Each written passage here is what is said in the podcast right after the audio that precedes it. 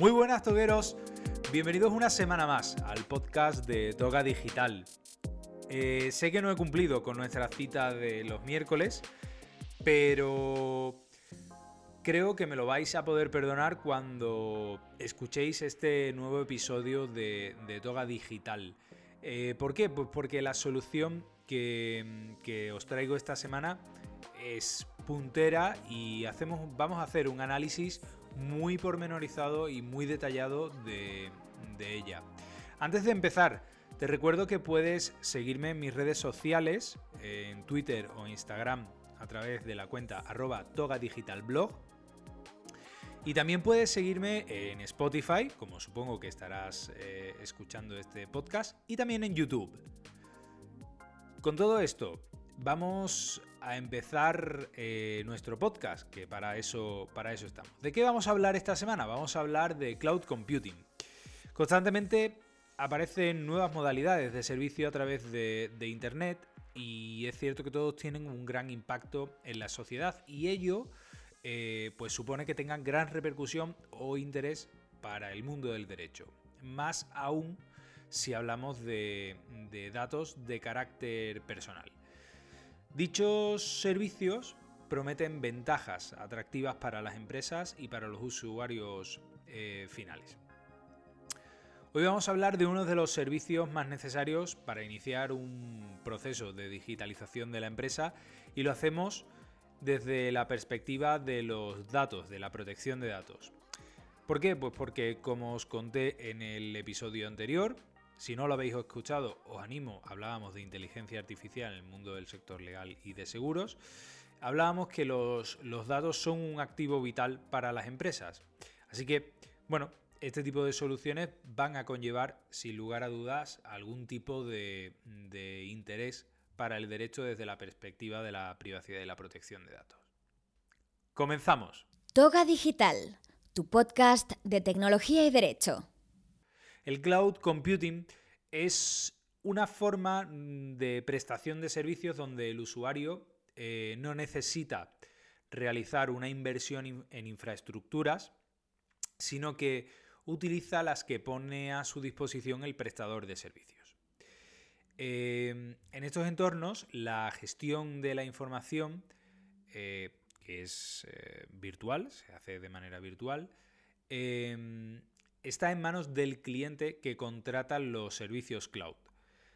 Y son, son tratadas eh, a través del acceso a soluciones del tipo base de datos, correos electrónicos o cualquier otra aplicación que cubra las necesidades que tiene el cliente y que le da el proveedor.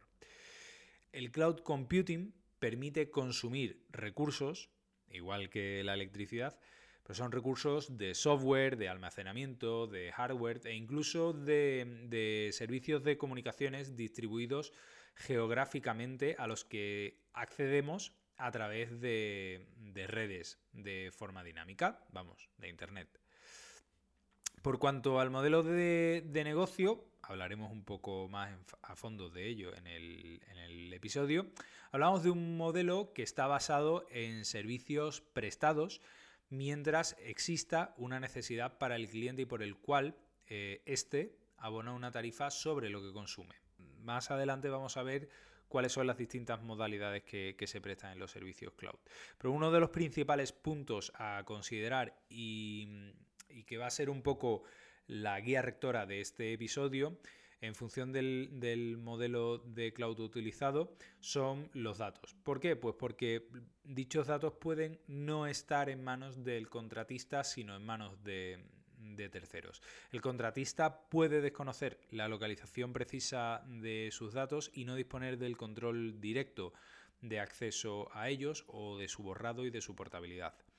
¿Por qué es importante? Pues porque si dicha información contiene datos de carácter personal, sí que es responsable desde el punto de vista del reglamento 2016-679, o más conocido como el Reglamento General de Protección de Datos.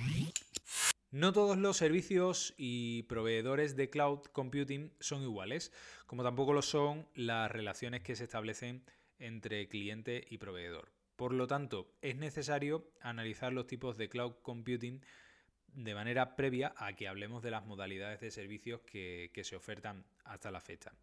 Los tipos de cloud se pueden clasificar de diferentes maneras en función del criterio al que se atienda, pero eh, lo que nos ocupa hoy y lo que nos interesa es el punto de vista que nos da el Reglamento General de Protección de Datos y en España en concreto la Ley Orgánica de Protección de Datos y Garantía de Derechos Digitales. El criterio de categorización o clasificación de los sistemas en la nube es el de afección de la implementación al tratamiento de los, de los datos de carácter personal. Por ello vamos a hablar siempre de una nube pública, de una nube privada y de nubes híbridas. De manera muy escueta, eh, vamos a clasificar las nubes públicas como aquellas en las que el proveedor proporciona eh, sus recursos de manera abierta a entidades heterogéneas, sin más relación entre sí que la suscripción de un contrato.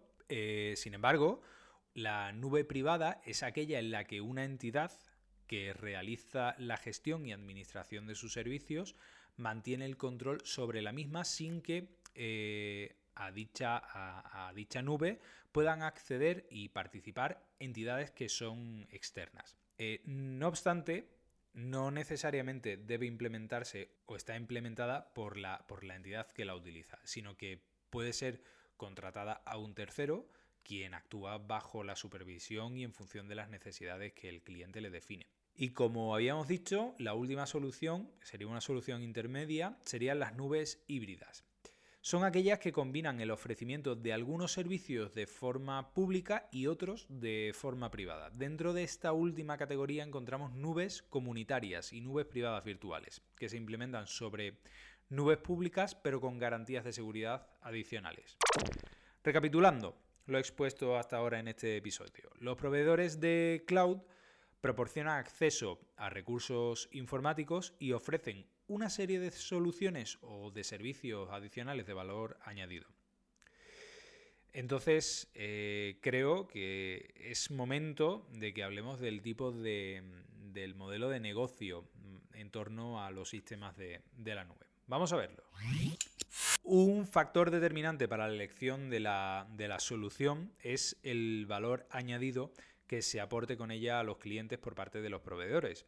Así que eh, en la actualidad tenemos tres soluciones, eh, PaaS, IaaS y SaaS. La primera sería Platform as a Service, la segunda, IaaS, sería Infrastructure as a Service y la tercera, que probablemente sea la más conocida, sería SaaS, Software as a Service. Vamos a hablar, sin, mayor complicación, de cada una de, de ellas. Hablaremos de un modelo de servicio SaaS cuando el usuario puede encontrar en la nube herramientas finales con las que implementar procesos de su empresa. Un ejemplo de, este tipo de servicios serían los servicios que están orientados a consumidores, por ejemplo, Google Docs o Microsoft, Office 365. Em, en cambio, hablaremos de un modelo de servicio con un valor añadido nulo, donde el proveedor proporciona capacidades de almacenamiento y proceso en bruto, sobre las que el usuario debe construir las aplicaciones que necesita a su empresa desde, desde cero. Este sería el modelo de servicio IaaS y puede decirse que es el modelo de, nube más primitivo. Un ejemplo, pues lo encontramos en App Engine eh, de Google, en Azure de Microsoft o Cloud de IBM. Un modelo intermedio y que, en mi opinión, eh, va a ser, o es, si no lo es ya, eh, uno de los más demandados, un modelo intermedio entre SaaS y EIAS sería eh, PaaS, es decir, Platform as a Service. Aquí el proveedor proporciona utilidades para construir aplicaciones o entornos de programación sobre las que el usuario puede desarrollar sus propias soluciones. Un ejemplo, el más claro, eh, de, este modelo sería Amazon Web Services. Pero como decíamos al inicio del podcast, eh, los servicios cloud, eh, pues bueno, tienen una, serie de, riesgos que, les son inherentes y debemos afrontarlos mediante una correcta elección de, de nuestro proveedor. Vamos a agrupar los riesgos asociados al cloud computing en dos categorías. La primera, la falta de transparencia y la segunda, la falta de control. Vamos a hablar de la falta de transparencia y la podemos señalar eh, como la necesidad de articular en la relación contractual entre las partes, es decir, deberíamos poder eh, decir o dejar muy claro en ese contrato qué, quién, cómo y dónde se lleva a cabo el tratamiento de los datos que, se proporcionan al, proveedor mientras dure la prestación de servicios. Esto tiene más relevancia si entendemos que la, decisión adoptada por el responsable eh, puede no ser eh, ni adecuada ni diligente si el proveedor no suministra información básica como la ubicación exacta de, los datos o la existencia de subencargados, los controles de acceso a la información o el nivel de medidas de seguridad. Y, ello eh, no es sino consecuencia de, de la necesidad de evaluar previamente los riesgos en la prestación de estos servicios. El segundo de los riesgos, es decir, la falta de control, se manifiesta, por ejemplo, ante las dificultades para conocer la ubicación de los datos o disponer de ellos o poder obtenerlos en un formato válido eh, e interoperable. En definitiva, la falta de control se asocia al establecimiento de obstáculos para una gestión efectiva o ausencia eh, de control efectivo en la definición de los elementos sustantivos del tratamiento. Derivado de lo expuesto, es decir, de, estas dos, de estos dos riesgos, de la falta de transparencia y de la falta de control, podemos encontrar otros problemas asociados a las soluciones cloud, como son la portabilidad de los datos, la existencia de subcontratas y la localización y transferencia de los mismos. Vamos a tratar el tema de la portabilidad y la transferencia. ¿Por qué? Pues porque las soluciones de, proveedores cloud pueden clasificarse como abiertas a la portabilidad o cerradas a la misma. Las primeras, es decir, las abiertas a la portabilidad. Em, ¿Cuál es la característica principal? Pues que facilitan al usuario o al cliente la transferencia de sus datos y aplicaciones de un proveedor de cloud a otro, garantizando siempre la disponibilidad de los datos y la continuidad del servicio. No atender a esta peculiaridad puede suponer al final de la relación contractual una mayor dificultad para transferir los datos y dar esa continuidad o incluso, incluso una imposibilidad de poder realizar eh, la transferencia a un coste que sea razonable, haciendo así de facto que el cliente eh, esté preso del, proveedor. El, responsable tiene que observar también, eh, como hemos apuntado, eh, la existencia de subcontratas dentro del marco contractual que articule la relación. ¿Por qué? Pues porque puede tratarse que no sea un prestador final si el servicio que se ofrece al usuario se construye sobre la subcontratación a terceros de elementos para, la implementación. Y tiene que, observarse además la posibilidad de, de, la subcontratación de los propios subcontratistas. Es decir, nosotros contratamos con un proveedor que a su vez subcontrata servicios y tenemos que prever que este subcontratista a la vez pueda subcontratar. Si bien es cierto que el, modelo de cadena de subcontrataciones tiene por objeto redimensionar continuamente los recursos en la nube y aumentar la competitividad en el mercado. Pero no podemos perder de vista que esto puede suponer una pérdida de la trazabilidad y el manejo de nuestros datos. Otro aspecto, en mi opinión, muy importante es identificar qué proveedores cloud están localizados en el espacio económico europeo o en países que garanticen un nivel adecuado de la protección de datos. A tener en cuenta, además de la sede del proveedor, la localización física de los recursos empleados de forma directa o subcontratado. Es decir, si estamos eh, contratando un servicio de almacenamiento, necesitaremos saber dónde están esos servidores, aunque nuestro eh, proveedor esté situado eh, en España. Antes de entrar al detalle de las garantías contractuales, es importante preguntar al proveedor de servicios cloud si van a existir transferencias de datos internacionales y las garantías de la misma, pues según el artículo 30 del, Reglamento General de Protección de Datos, es una obligación incluirlas en el registro de actividades de, tratamiento. Bien, y como venimos, como venimos, ¿no? Como os vengo prometiendo en, todo el episodio, vamos a ver las garantías contractuales mínimas de, toda relación entre un cliente y un proveedor de, cloud.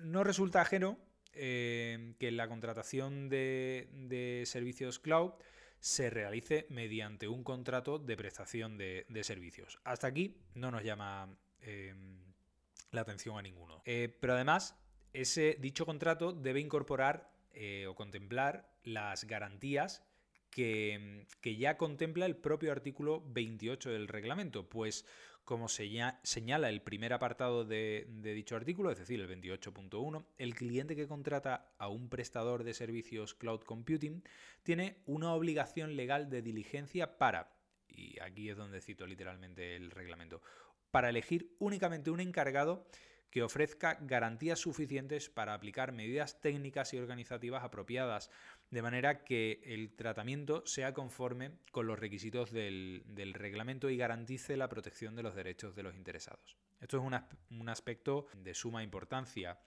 eh, porque las opciones de due diligence en la elección del, del encargado del tratamiento deben, deben documentarse para, poderse acreditar, por lo cual es vital. Este deber de diligencia se traduce, considerando las características de estos servicios, en un elenco de requerimientos de información que tendremos que hacerle al proveedor o que nos tendrán que, hacer y nosotros tendremos que suministrar si, eh, al cliente, si somos nosotros el proveedor. Y están dirigidos siempre a conocer las, las garantías que ofrece para la protección de los datos personales de los que el, cliente eh, sigue siendo responsable. Por lo tanto, el contrato de prestación de servicios debe contemplar al menos los siguientes aspectos básicos. Toma papel y lápiz. Lo primero son las instrucciones del responsable del tratamiento. Eh, pasaríamos a una cláusula del deber de confidencialidad. Eh, deberíamos detallar las medidas de seguridad del propio servicio, un régimen de subcontratación, si existen, no existen, si se puede limitar, eh, por supuesto los derechos de los interesados. Deberá pactarse también la colaboración en el cumplimiento de las obligaciones de las partes, los destinos de los datos al finalizarse la prestación de servicio y la colaboración con el responsable para demostrar el cumplimiento. Por último, si atendemos a la relación contractual establecida entre cliente y proveedor de, servicios cloud, este contrato se puede clasificar como negociado o de adhesión.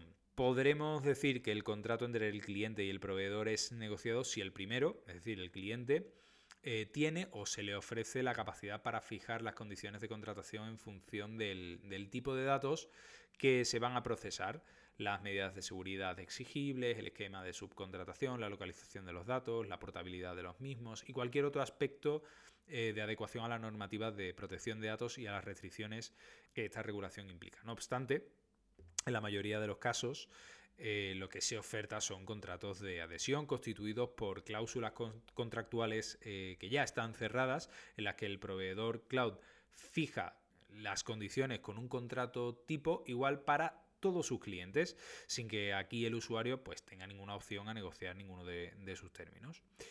Este último caso es el más común, sobre todo cuando existe una, una situación de desequilibrio. Imaginaos una pyme frente a un gran proveedor como los que hemos nombrado al principio del podcast, Microsoft, eh, Amazon, IBM, etc.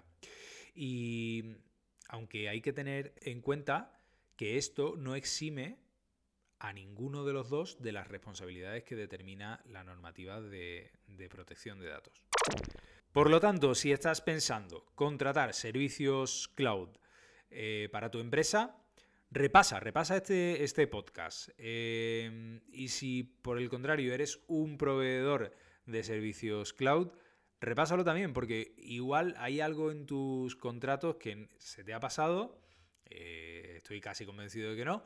Pero oye, si es así y te ha servido este podcast para, mejorar tus contratos y tus relaciones con tus clientes, muchísimo mejor.